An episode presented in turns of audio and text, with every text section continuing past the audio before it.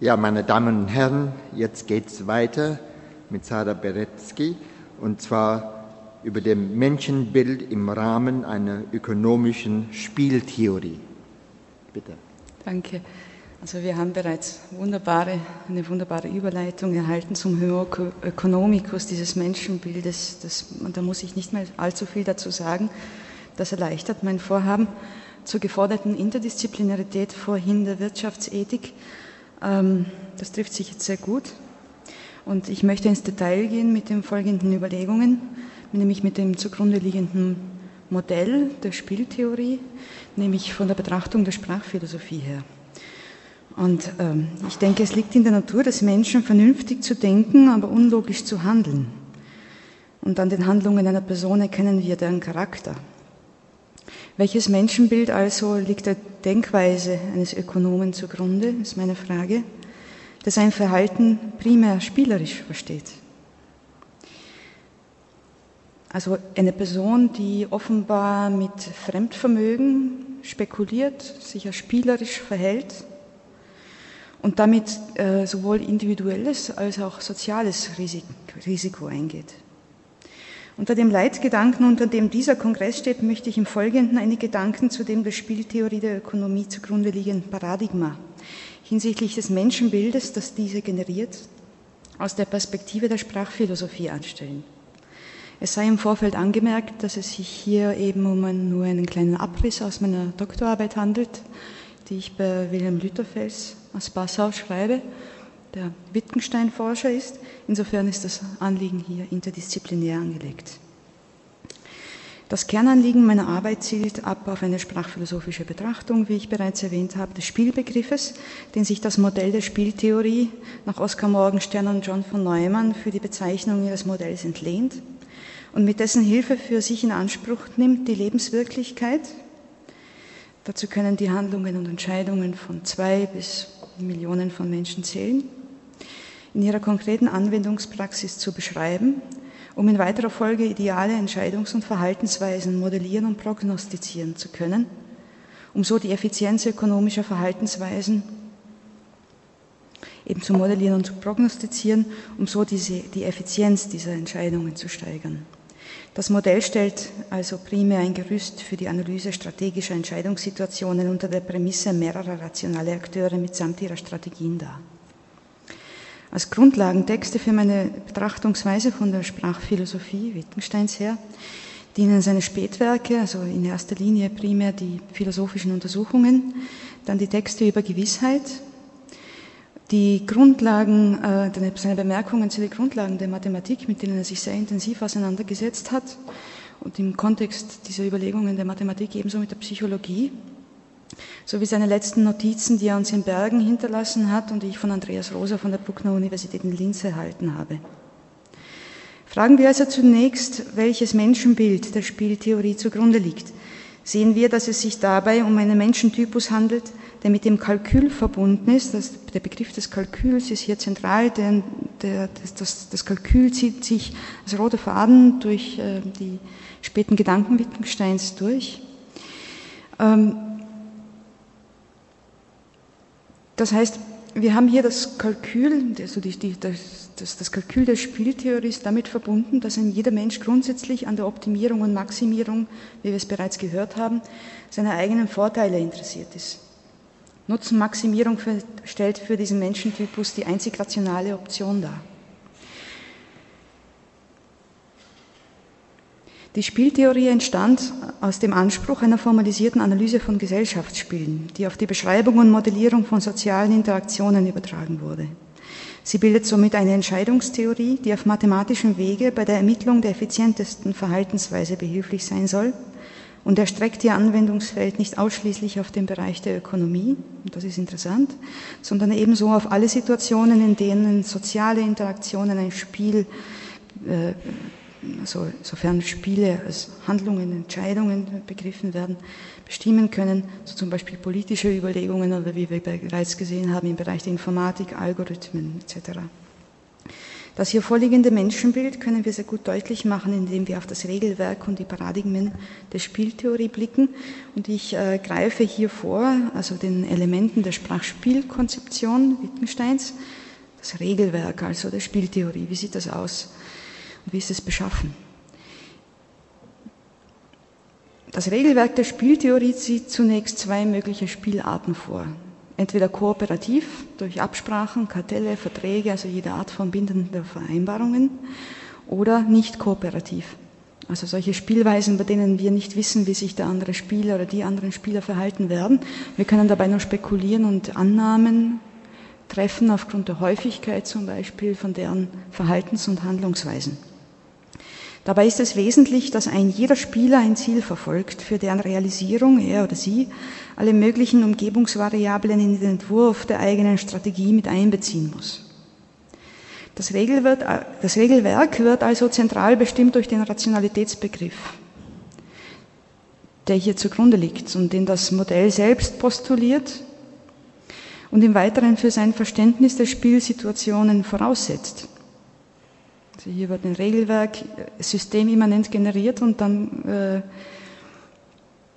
und dann durchgehalten und als ähm, notwendige Voraussetzung, als notwendige Bedingung zugrunde gelegt. Um welche Art der Rationalität handelt es sich hierbei? Die Spieler werden nur dann unter dem Begriff des Rationalen subsumiert, also das sind hier die Spielregeln. Erstens, sofern sie über ein Bewusstsein und das Wissen mitsamt der Situation, die wir als Spielanordnung bezeichnen, verfügen. Zweitens, sich der gegenseitigen Abhängigkeit bewusst sind. Das heißt, sie wissen, dass die anderen spielen und sie wissen, dass sie selbst spielen.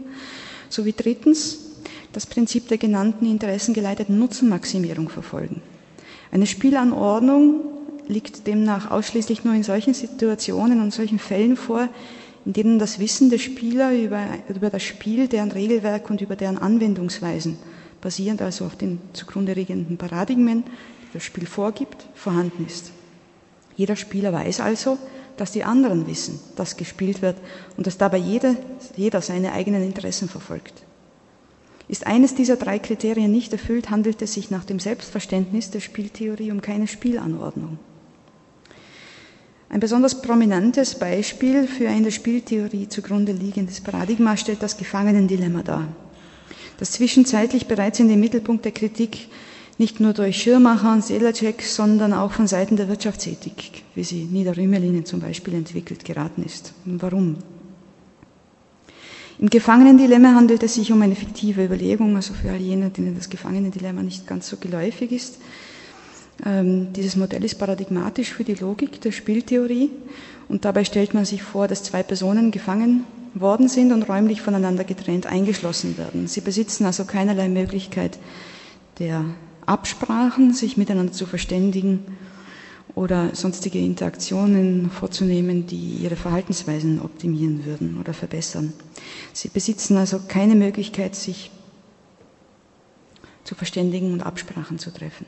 Die Spielanordnung geht nun weiter davon aus, dass der Spielleiter, nehmen wir an, der Staatsanwalt, diese zwei Personen vor eine Entscheidungssituation stellt und dabei zwei Optionen vorgibt, nur zwei Handlungsoptionen. Alle anderen sind ausgeschlossen, logisch ausgeschlossen. Die Gefangenen haben die Möglichkeit zu gestehen oder zu leugnen.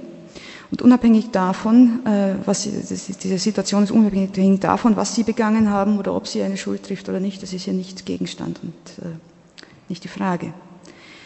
Nun werden alle möglichen Entscheidungen der beiden Gefangenen in einer Auszahlungsmatrix dargestellt. Das ist die Vorgehensweise der Spieltheorie und auf mathematischem Wege das sogenannte Nash-Gleichgewicht ermittelt das die rationalste und effektivste Handlungsmöglichkeit der beiden Gefangenen bestimmen helfen soll.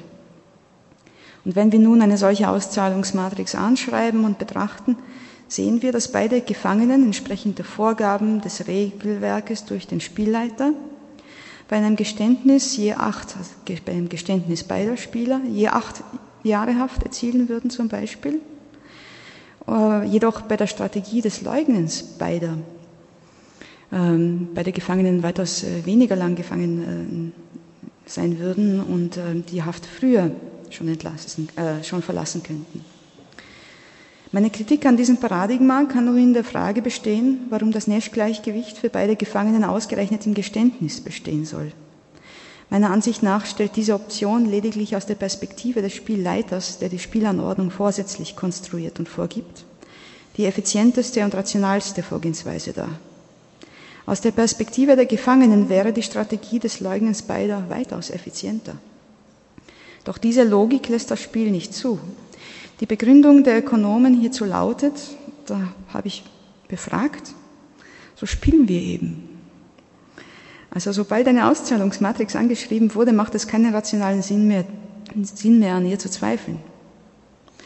Und ähm, genau in diese Kerbe der letzte Begründung hinein, also weil wir so spielen, so sind wir es gewohnt.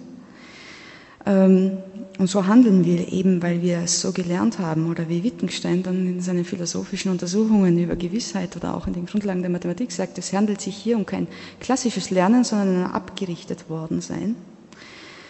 In diese Kerbe trifft eben späten, äh, Wittgensteins Sprachphilosophie, so sage ich zumindest. Und deshalb ist an dieser Stelle der Ort, an dem die Sprachphilosophie mit ihren Überlegungen einsetzen kann, indem sie die durch die Wissenschaften definierten Menschenbilder hinterfragt. Wir gehen also davon aus, dass Menschenbilder durch die Sprache generiert werden, nämlich durch die Sprachspiele der Wissenschaften.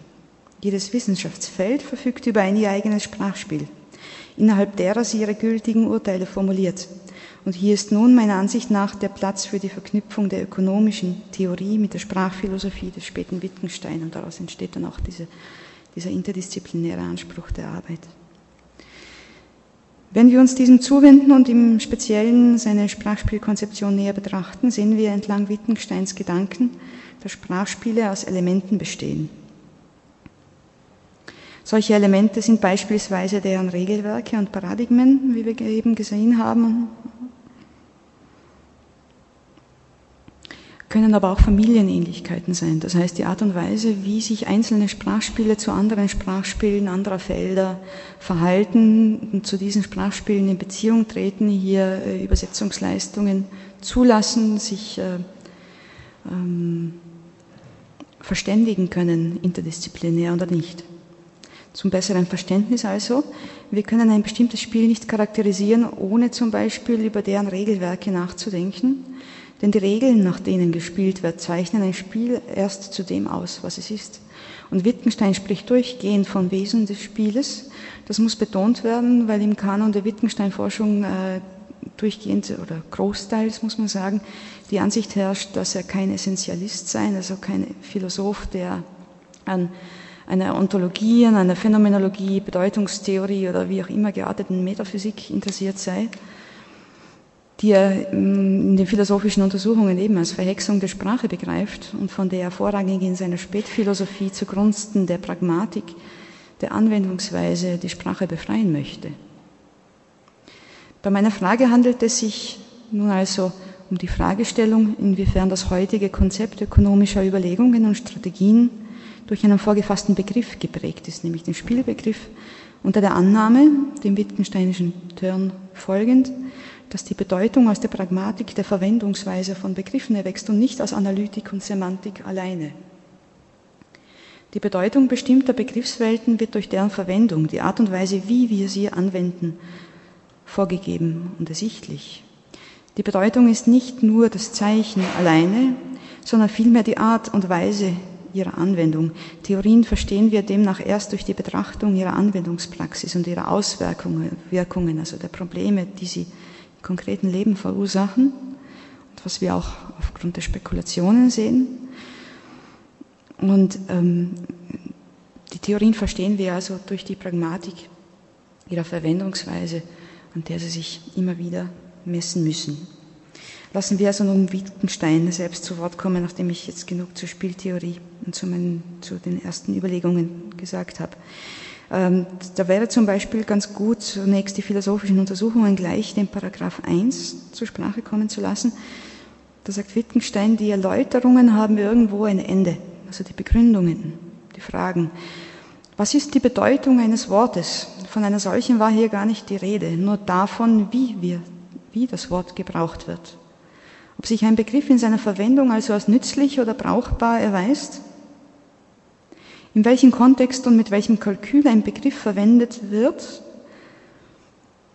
und Verwendung findet, verrät uns deren Bedeutung, in deren Kontext und mit welchem Kalkül also äh, wird der Begriff des Spieles hier verwendet für unseren Kontext. Das sehen wir auf Paragraph 3 der philosophischen Untersuchungen, sagt Wittgenstein, die Bedeutungen der Begriffe sind verfasst wie Spiele, zu deren Elementen er auch die Familienähnlichkeiten zählt, die ich vorhin erwähnt habe. Daraus schließe ich, dass der Spielbegriff der Ökonomie mit einer Ähnlichkeit des von Wittgenstein intendierten Spielbegriffes der Sprachphilosophie einhergeht, wo gemerkt nur eine Ähnlichkeit, nur unter Anführungsstrichen, wobei der Begriff des Spieles ebenso, und das ist meiner Ansicht nach hier die Gemeinsamkeit der Nützlichkeit, unterliegt. Sehen wir in den Schriften über Gewissheit nach, Paragraph 126, da schreibt Wittgenstein, wir merzen die Sätze aus, die uns nicht weiterbringen, die sich uns also ähm, nicht als nützlich erweisen. Solche Urteile eliminieren wir aus unseren Sprachspielen. Zurück zu den philosophischen Untersuchungen. Das Lehren der Sprache ist kein Erklären, sondern ein Abrichten nach einem bestimmten Interesse und einem bestimmten Nutzen. Und weiter, es zerstreut den Nebel, wenn wir die Erscheinungen der Sprache ihrer Verwendung studieren. Paragraph 6 der philosophischen Untersuchungen.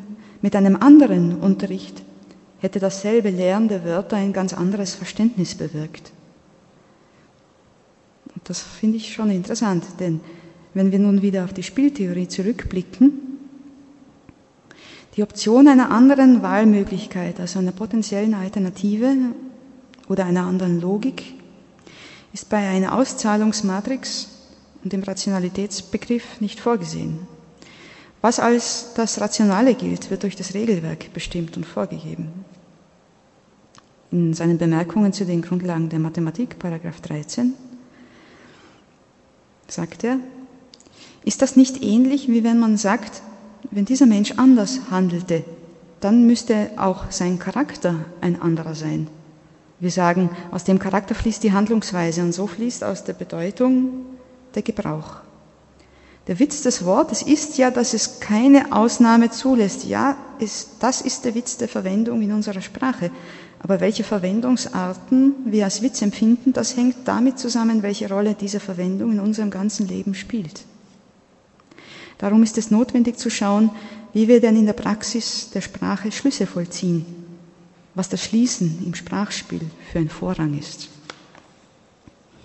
Das waren die Anmerkungen in den Grundlagen der Mathematik. Und schließlich und abschließend zu Wittgenstein, Paragraph 7 der philosophischen Untersuchungen, sagt er, ich werde auch das Ganze der Sprache und der Tätigkeiten, mit denen sie verwoben ist, das Sprachspiel nennen. Und wenn wir nun auf diese Verwendungsweise blicken, ähm, und die Auswirkung der Spieltheorie gibt es hierzu bereits einige empirische Untersuchungen unter dem Begriff des Indoktrinationseffektes, also wie gestaltet sich der Charakter der Personen, die sich unmittelbar mit der Spieltheorie auseinandersetzen. Da wurden Studenten, Studierende der Wirtschaftswissenschaften empirisch untersucht hinsichtlich ihrer Einstellungen, ihrer Verhaltensweise, ihrer Wertehaltungen. Ähm, und im Rahmen dieses Indoktrinationseffektes konnte mehrfach nachgewiesen werden, dass sowohl die Studierenden als auch die Lehrenden äh, einen, einen Werteverfall, einen inneren Moralverfall erleiden bei der Auseinandersetzung mit dieser Theorie. Ich komme bald zum Schluss, Zeit wird knapp.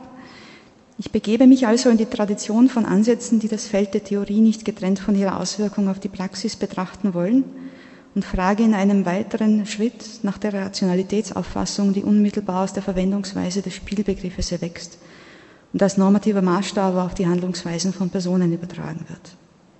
Angelehnt an das Motto des Kongresses Menschsein, Fundament, Imperativ oder Floskel, lautet meine These, dass eine Definition des Menschseins keine Floskel, sondern vielmehr einen normativen Imperativ an Gesellschaften darstellt – die auf deskriptiven Theorieansätzen beruht und an die Verantwortung der sich spielend verhaltenden Subjekte innerhalb komplexer Märkte appellieren soll.